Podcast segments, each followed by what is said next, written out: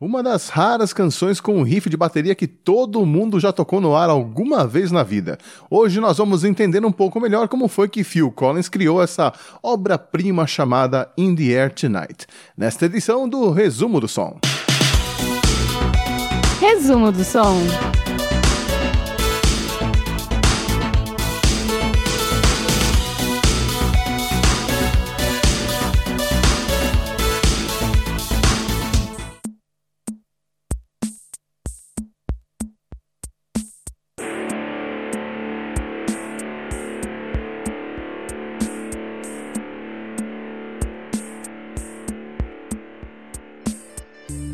Em 1980, o casamento entre Phil Collins e Andrea Bertorelli, que vinha se arrastando desde 1977, chegou ao fim depois de apenas cinco anos de duração e atos de infidelidade de ambas as partes. De um dia para o outro, Phil Collins se viu sozinho em sua mansão. A esposa pegou os dois filhos e os dois cachorros e foi embora.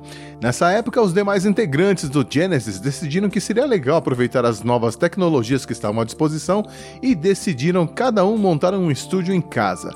O Tony Banks e o Mike Rutherford se ocuparam com seus trabalhos solos e o Phil, com a ajuda do técnico de som Jeff Callahan, também decidiu montar um estúdio completo no que antes era a suíte nupcial do casal. Cada um dos integrantes do Genesis tinha ganhado uma bateria eletrônica Roland CR-78 durante a turnê da banda pelo Japão alguns meses antes. E o Phil começou a brincar com a nova tecnologia e levou todos os instrumentos que ele tinha lá para o tal quarto: dois pianos, um sintetizador, instrumentos de corda e uma mesa de som também. O Phil, é claro, também tinha uma bateria Pearl sem pele de resposta que também foi para o quarto barra estúdio. Mas aquilo estava longe de ser um ambiente propício para fazer música, não não tinha isolamento acústico, não tinha um layout apropriado, o som dos outros aposentos da casa vazavam nas gravações e por aí vai. Nessa época, a rotina do Phil era basicamente beber umas cervejas no pub, que ficava perto da casa dele, bater um papo com os amigos, voltar para casa e ficar no estúdio brincando com os instrumentos.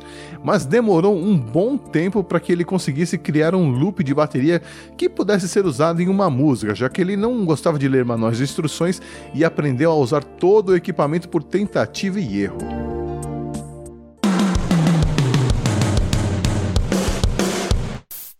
O Phil estava com muito tempo livre e muita coisa na cabeça e passava muito tempo no estúdio tocando e se familiarizando com o equipamento novo.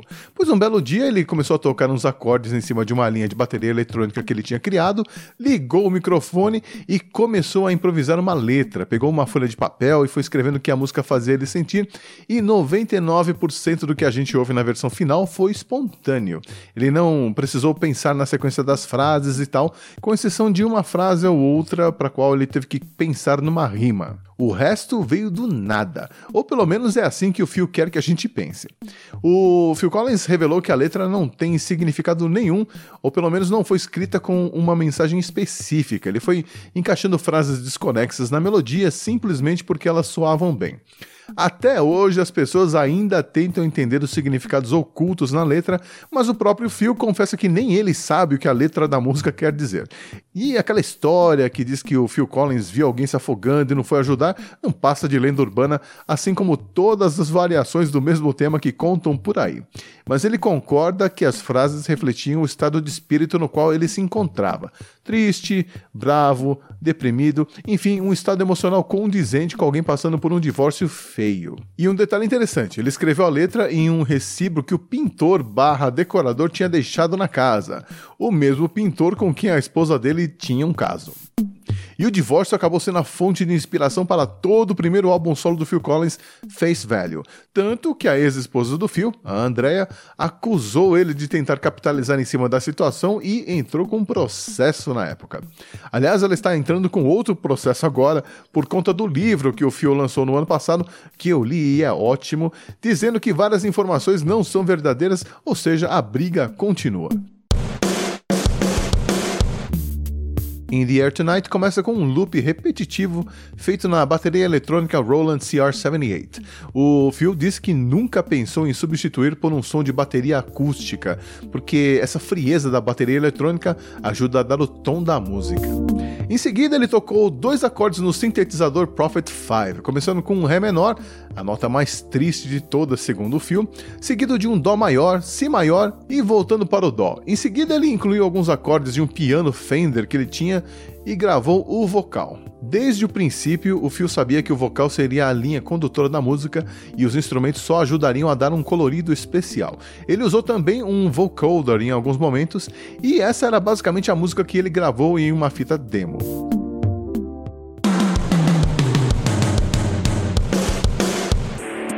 A música é baseada no contraste entre tensão e alívio, com a bateria eletrônica criando um clima meio sinistro que vai crescendo até que entra o famoso riff de bateria e aí a música deslancha, parece uma avalanche que prossegue até o final abrupto. Na versão em estúdio, a bateria foi gravada com microfones Neumann U87, U47 e um Shure SM57. Os vocais foram gravados em um Bayer Dynamic M88 e um limitador Allen Heath. O baixo ficou a cargo do John Giblin e o Daryl Sturmo tocou os riffs de guitarra.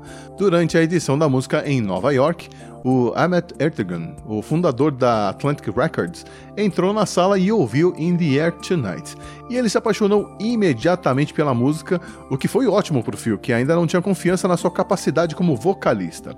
Foi o Ahmet também que deu uma sugestão para a versão que foi para o compacto, incluir uma outra bateria de fundo do começo até o riff do final da música, o que eu acho desnecessário, tanto que o Phil tirou na versão que foi para o disco. Outro que também ouviu a música e foi pego de surpresa foi o Eric Clapton. Quando ele ouviu o riff de bateria, ele levou um susto e falou: Que que é isso, minha gente? Mas o Phil era baterista e se tinha alguém que podia gravar uma música com um break daqueles, esse cara era o Phil. E por falar no famoso riff de bateria que quebra a tensão da música e é a parte que todo mundo espera para ouvir, o Phil costuma dizer que parece uma foca latindo, né? Como foi que ele surgiu? Acredite se quiser, na versão original a mudança de clima na música acontecia sem essa quebrada, a bateria simplesmente entrava. Mas na hora de gravar a versão final no estúdio, o Phil foi improvisando a cada tomada e a versão que nós conhecemos hoje foi apenas uma entre várias e o tal riff de bateria estava lá por acaso. Não é incrível que um detalhe tão importante da música nem tinha chamado a atenção das pessoas envolvidas na gravação na época?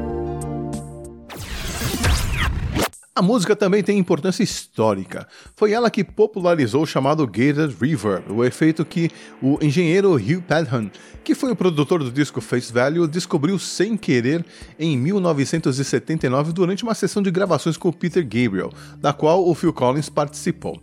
Esse som de bateria é ouvido até hoje e é chamado também de o som da bateria dos anos 80. Os donos do estúdio tinham instalado uma mesa de som novinha que trazia um botão que permitia ligar um microfone que ficava dentro da sala de gravação e conversar com os músicos. Um microfone que passava por um compressor que suavizava os sons altos e destacava os sons baixos e um noise gate que controlava a amplitude do som. Esse microfone, por acidente, ficou ligado e captou o som da bateria do Phil Collins, que estava se aquecendo, e o Hugh percebeu que o som tinha ficado com uma reverberação mais encorpada, que que desaparecia rapidamente e se apaixonou imediatamente por aquele som.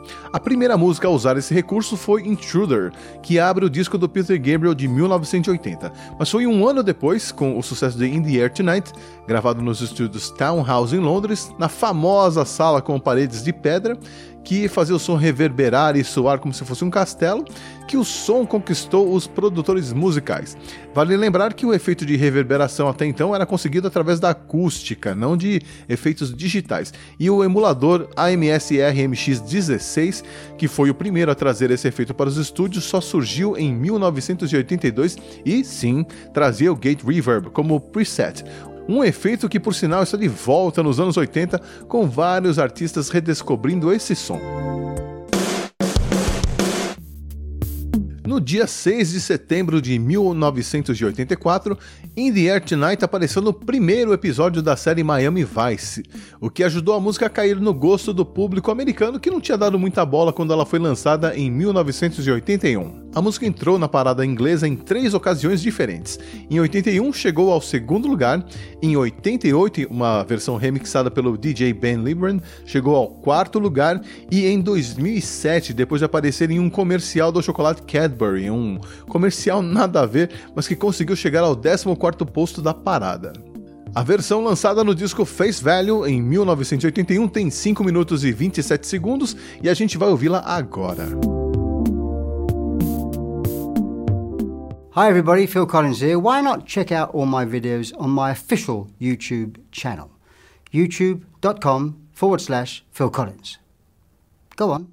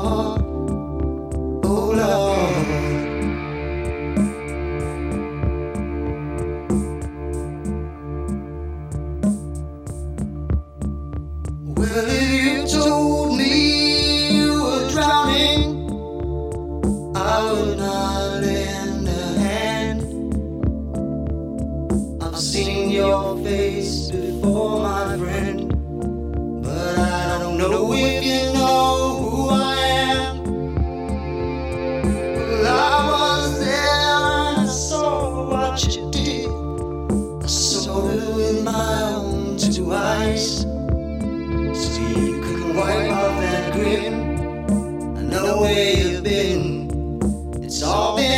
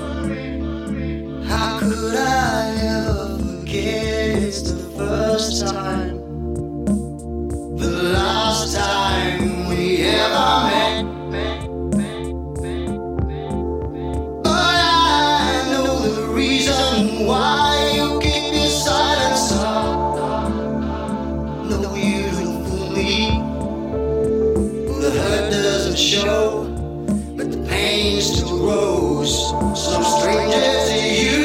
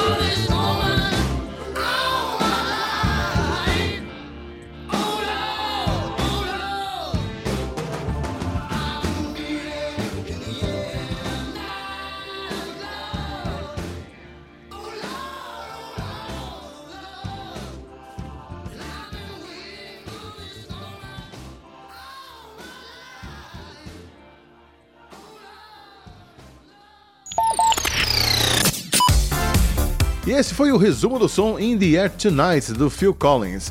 Eu espero que você passe a ouvir essa música com outros ouvidos e que conte a história para os amigos. Eu sou o Xi e volto com mais uma edição do resumo do som só no dia 31 de janeiro de 2018. Anote aí na agenda 31 de janeiro, começando a segunda temporada do resumo do som. Por enquanto, obrigado pela companhia, um abraço e até mais.